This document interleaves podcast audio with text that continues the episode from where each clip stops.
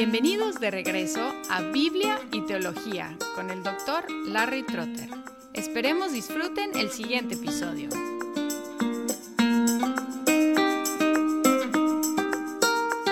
Hemos visitado a Escocia, a los Países Bajos y a Alemania. Ahora vamos a Suiza, en latín Helvetia.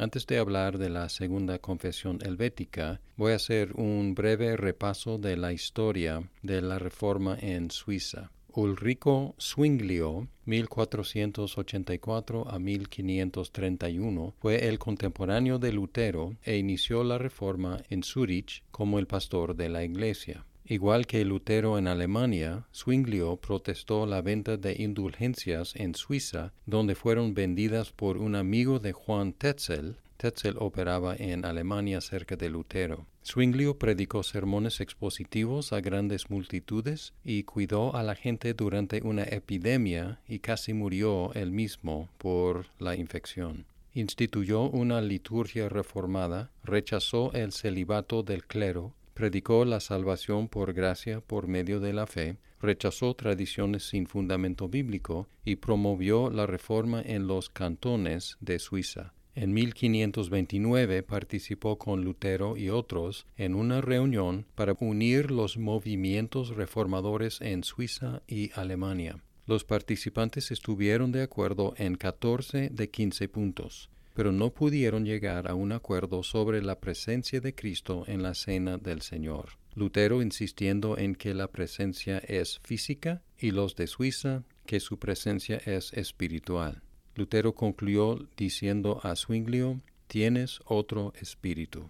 En 1531, unos cantones católicos sorprendieron a Zurich con ocho mil soldados. Zurich pudo responder con dos mil setecientos hombres no bien preparados. De estos, quinientos murieron, incluyendo a Zwinglio, él servía como capellán, no como soldado. En 1536, algunos de los reformadores de Estrasburgo, Martin Bucer y Wolfgang Capito, promovieron una confesión para buscar una reunión con los luteranos y en preparación para un concilio general que los católicos romanos habían prometido llamar. Los reformadores suizos firmaron la confesión ahora llamada la Primera Helvética para usarla en el concilio general. Enviaron una copia a Lutero, quien escribió dos cartas expresando su deseo de promover la unidad con los suizos. Sin embargo, los suizos no pudieron firmar la Concordancia Wittenberg de los luteranos. En 1562, Heinrich Bullinger, el sucesor de Zwinglio, compuso una confesión para su propio uso. Dos años después, pensando morir pronto, la amplificó y dejó instrucciones en su testamento de entregársela al magistrado de Zurich. El elector del Palatinado en Alemania, Federico III, a quien ya hemos conocido en un episodio anterior, había confesado la fe reformada y estaba bajo mucha presión por los luteranos. El elector Federico pidió a Bullinger una confesión para defenderse contra las acusaciones, y éste le envió su confesión personal. El elector la publicó en latín y alemán antes de comparecer ante la Dieta Imperial en Augsburgo en 1566, donde defendió su fe efectivamente. Mientras tanto, los suizos se reunieron para adoptar una confesión más amplia que las existentes. Modificaron la de Bullinger y la adoptaron en 1566, publicando versiones en alemán y latín y enviando copias a Federico y también a Felipe de Hesse, quien había promovido el encuentro entre Zwinglio y Lutero. El sucesor de Calvino, Teodoro Besa, quien participó en la redacción, la publicó en francés. La confesión, ahora llamada la Segunda Confesión Helvética, fue bien recibida no solo en Suiza, sino también por los reformados en Francia, Hungría, Polonia, Escocia, Holanda e Inglaterra, pero no logró ganar unidad con la Iglesia luterana.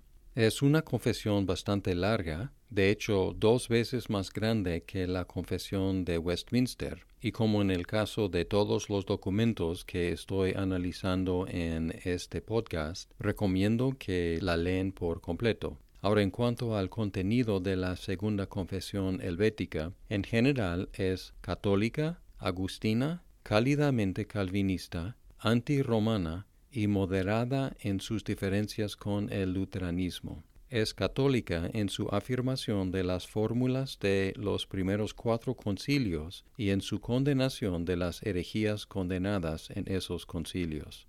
Es agustina, mencionando a Agustín diecisiete veces y siguiendo sus ideas sobre el pecado, la gracia divina, la voluntad humana y también la guerra santa. Es moderadamente calvinista en su exposición de la providencia y la elección, tratándolas con cuidado pastoral. Es antirromana en su rechazo de muchas prácticas y pretensiones de la Iglesia romana es moderada en sus diferencias con el luteranismo, rechazando la presencia física de Cristo en la comunión, pero en lenguaje respetuoso.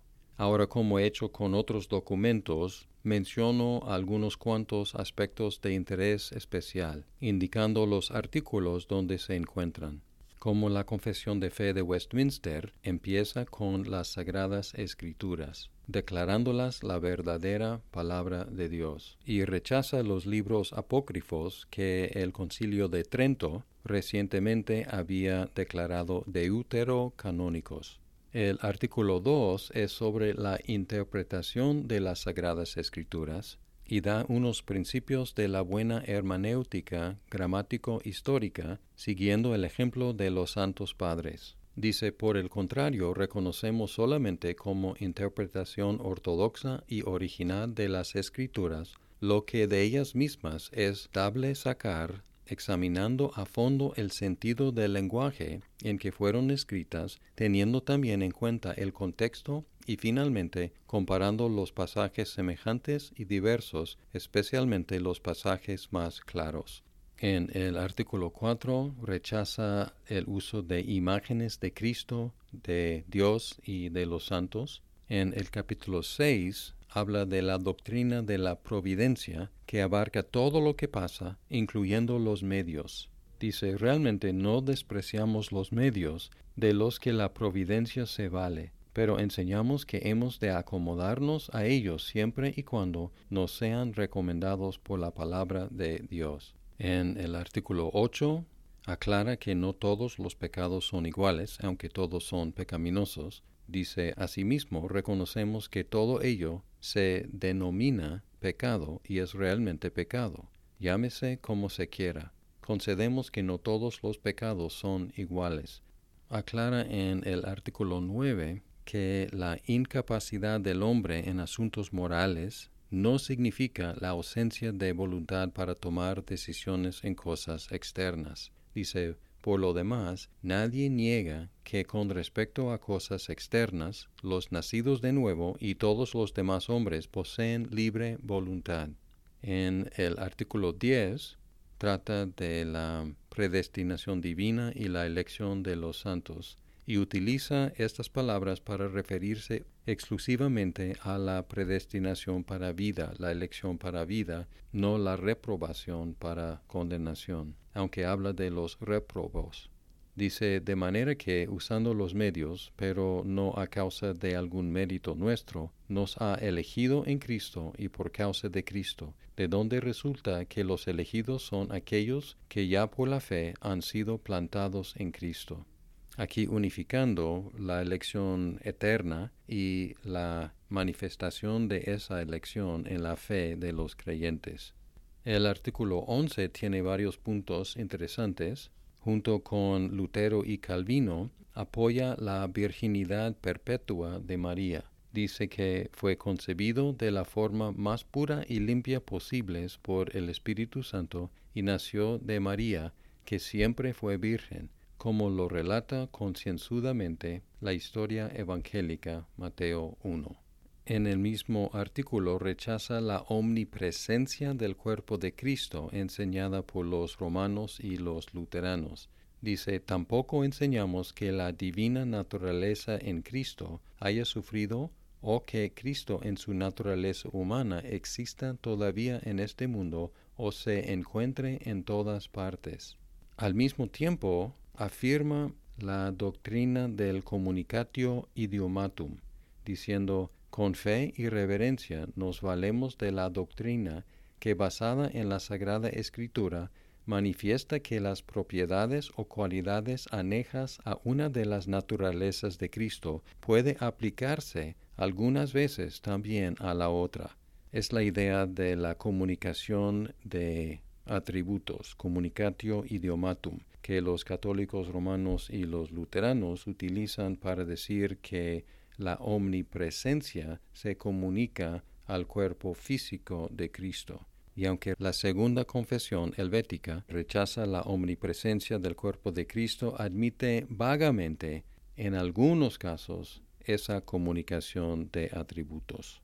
Un ejemplo de su afirmación de la catolicidad afirma muy fuertemente los primeros cuatro concilios. En el artículo 11 todavía dice, dicho resumidamente, nosotros creemos de corazón y confesamos libre y abiertamente con la boca lo que contienen las confesiones de los cuatro primeros y más importantes sínodos eclesiásticos de Nicea, Constantinopla, Éfeso y Calcedón, así como también la confesión de Atanasio y demás confesiones sobre el misterio de la encarnación de nuestro Señor Jesucristo pues todo ello se basa en las sagradas escrituras. Por el contrario, desechamos todo lo que se contradice a las mencionadas confesiones. Como esta confesión es bastante larga, vamos a dividir su análisis en dos episodios de este podcast, Biblia y Teología.